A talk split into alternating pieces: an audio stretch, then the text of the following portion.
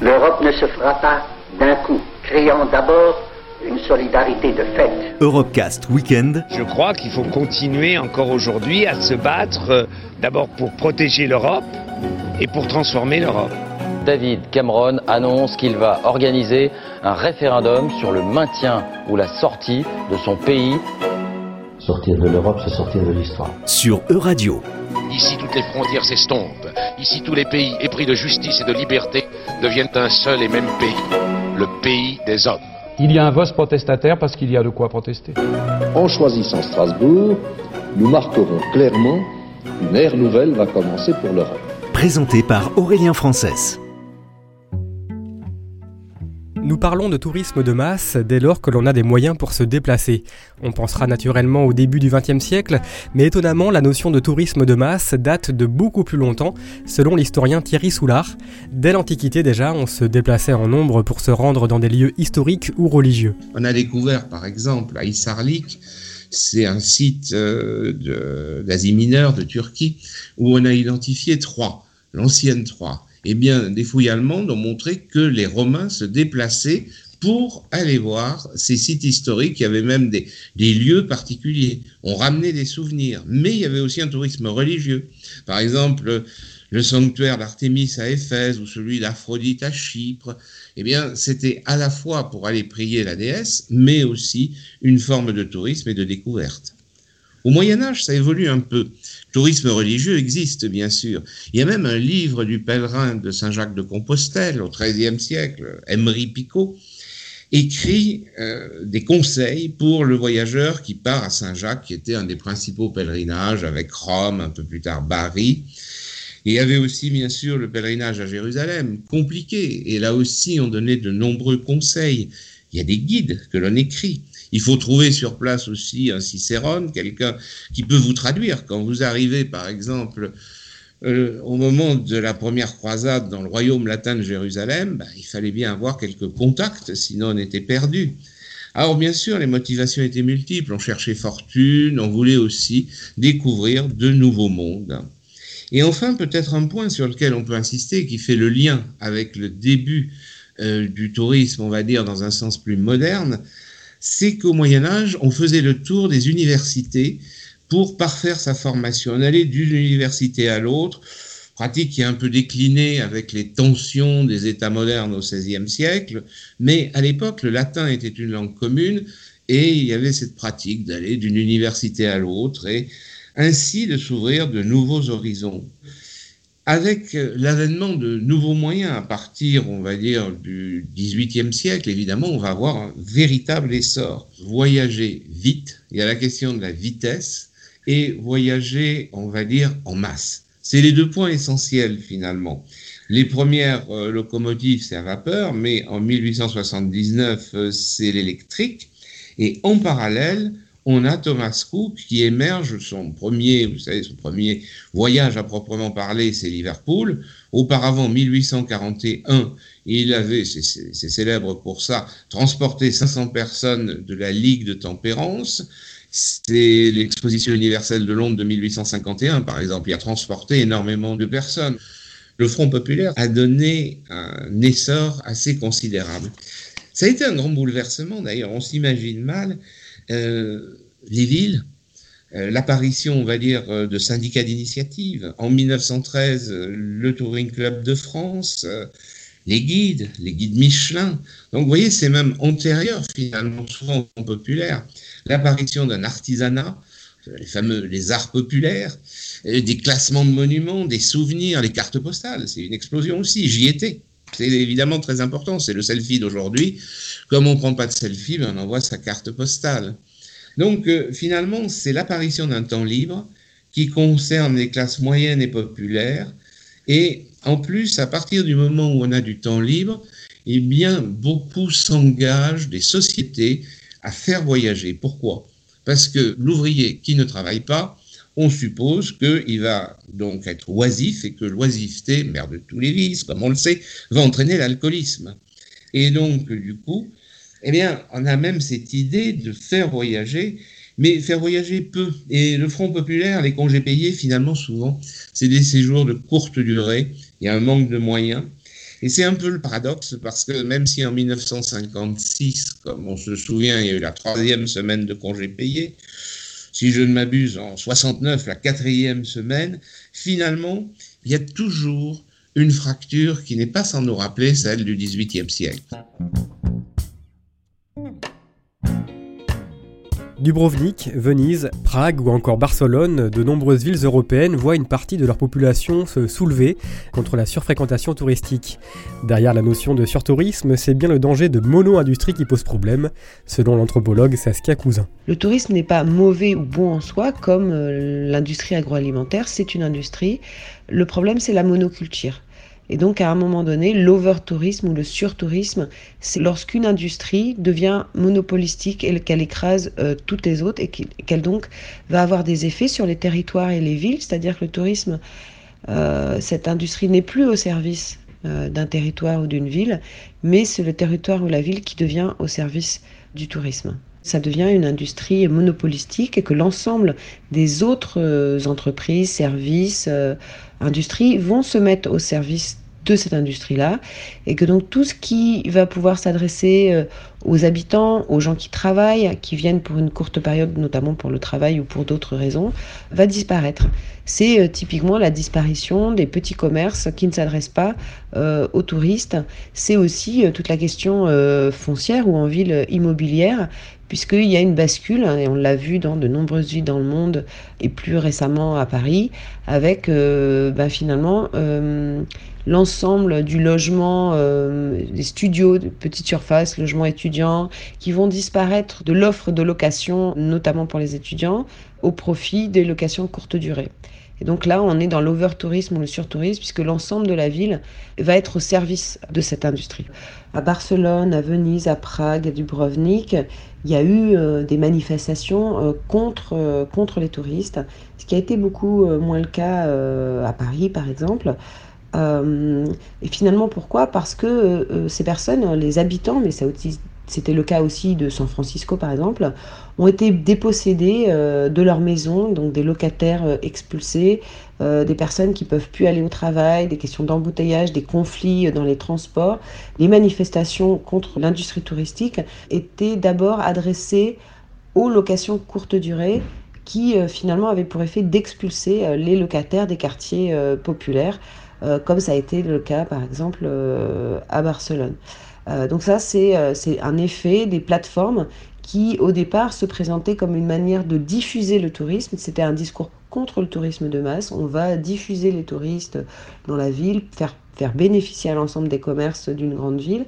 Et puis finalement, en fait, l'effet réel, ça a été euh, la spoliation, euh, en tout cas pour les locataires des quartiers populaires qui ont été expulsés au profit de, ces touristes. Pourquoi les municipalités euh, ont mis du temps à réagir?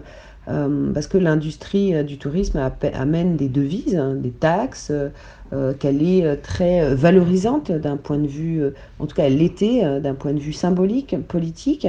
Et puis il y a une pression énorme à partir du moment où, évidemment, les électeurs ont commencé à à se rebeller. Donc là, il y a eu, euh, ça a été le cas par exemple à Barcelone, euh, euh, la nouvelle maire, Anna Calao, a été élue sur un programme qui visait justement à redonner de la place aux habitants et à lutter contre les plateformes qui participaient à l'expulsion des catégories populaires. Ça veut dire que derrière, il faut des politiques publiques qui réfléchissent avant que le tourisme soit trop important pour qu'il y ait une meilleure diffusion à la fois euh, sur le territoire et une meilleure discussion démocratique sur euh, qu'est-ce qu'on peut faire avec le tourisme.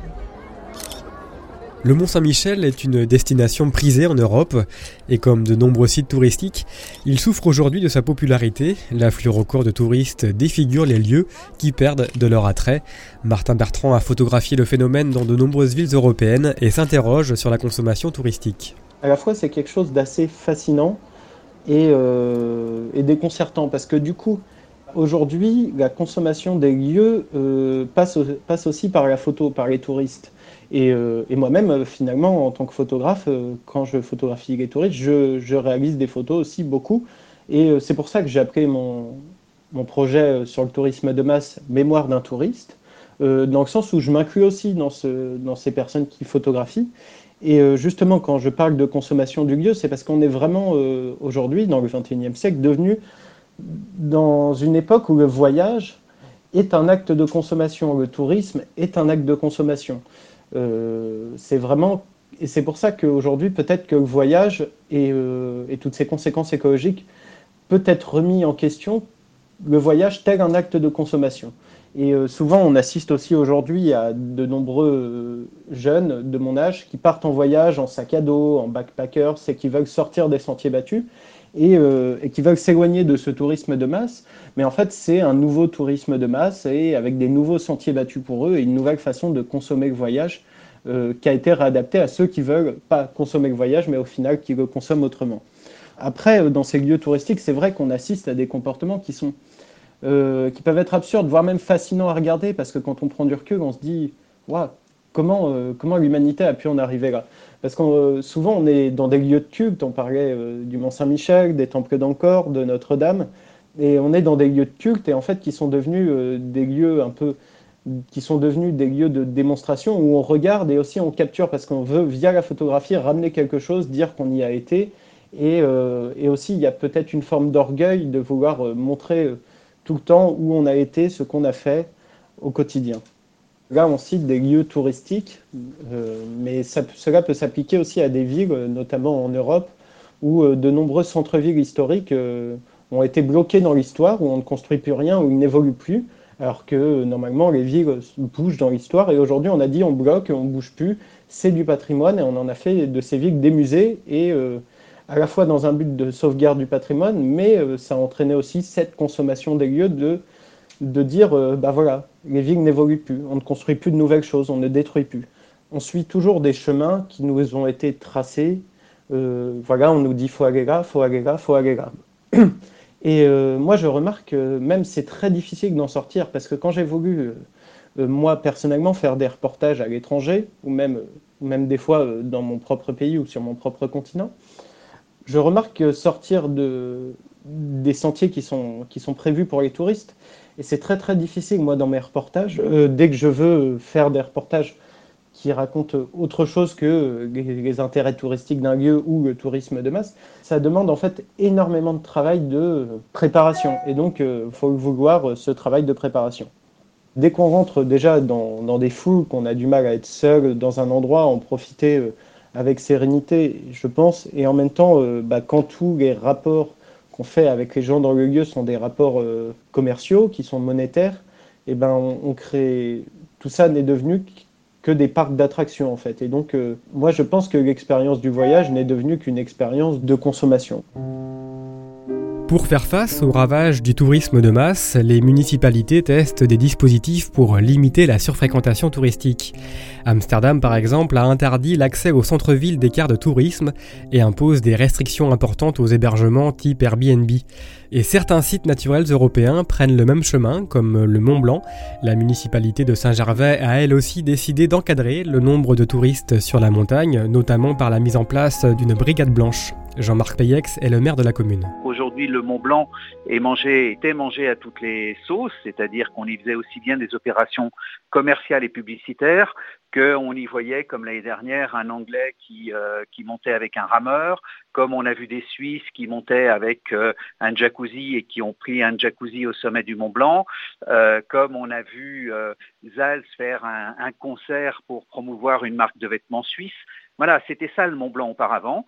Eh bien là, on a sifflé la fin de la récréation. On est en train de mettre en place euh, un dispositif qui permettra à tous ceux qui respectaient jusqu'alors bah, de ne pas changer leurs habitudes, mais de pouvoir verbaliser ceux qui euh, voudront y faire n'importe quoi. On est dans une société où les gens consomment. On n'a plus euh, uniquement des vrais montagnards qui savent euh, respecter, qui savent écouter la montagne et qui savent n'y laisser que la trace de leurs pas, comme c'est le slogan de notre campagne La montagne et l'état pur. On a effectivement des consommateurs qui ont les mêmes attitudes que dans le milieu urbain comme ils ne viendront qu'une fois pour faire le Mont Blanc et qui reviendront jamais, puisque ce sont des gens qui ne font que des exploits, eh bien ces gens-là, ils s'en fichent de la trace qu'ils vont laisser.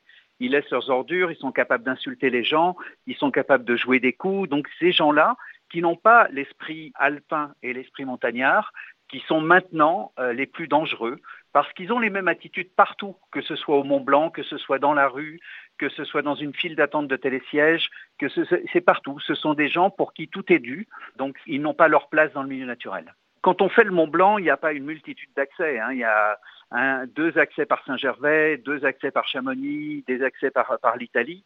Donc c'est relativement restreint. Donc euh, euh, nous, nous avons mis comme limite la capacité des refuges à accueillir, ce qui correspond en fait à environ 20 euh, à 30 000 ascensionnistes par, par été, ce qui correspond donc à la demande. Il faut simplement que les gens soient raisonnables et réservent leur réservation, leur réserve en refuge, leur nuitée. Par contre, ça n'empêche pas pour quelqu'un qui a vraiment ce qu'on appelle, qui a la caisse et qui est capable de faire le Mont Blanc dans la journée en aller-retour, eh bien lui, il le fait en aller-retour. On, peut donner un exemple relativement facile. Est-ce que vous montez dans un avion quand il est complet? Non. Est-ce que vous rentrez dans une chambre d'hôtel quand elle est occupée? Non. Eh bien, c'est pareil pour les refuges et c'est pareil pour le Mont Blanc. Il y a des règles à respecter. il faut que que tout le monde comprenne que le milieu naturel ne peut pas absorber tous les caprices de, l'humain et qu'aujourd'hui il est grand temps que euh, cet humain justement écoute un peu plus la nature et ça n'en sera que mieux pour l'avenir et pour les générations futures. C'est quelque chose qui est fragile, c'est-à-dire il n'y a pas de réseau d'égout, il n'y a pas de ramassage d'ordures ménagères, il n'y a pas, si vous voulez, tout ce qu'on trouve en bas. Et le problème, c'est que ces quelques-uns qui se croient un peu tout permis, eh bien, ils considèrent que tout leur est dû et qu'ils vont trouver les mêmes services que dans un site urbain. Donc, on est dans, une, dans un site naturel et il faut réellement que les gens comprennent que c'est la nature qui décide et que ce, n'est pas eux. Quoi. On n'est pas dans une salle de spectacle et on n'est pas dans quelque chose qui est maîtrisé par l'humain. Redevenons humbles. Mais fort heureusement, la grande majorité quand même respecte les règles, surtout celles et ceux qui font le Mont Blanc accompagné par un guide, parce que c'est quand même la meilleure façon de vivre euh, cette ascension du Mont Blanc, qui est magique. On n'en revient pas euh, avec les mêmes yeux et avec le même regard, et il faut réellement qu'on revienne à l'essentiel. C'était Europecast Weekend. Retrouvez l'intégralité des Europecast sur euradio.fr.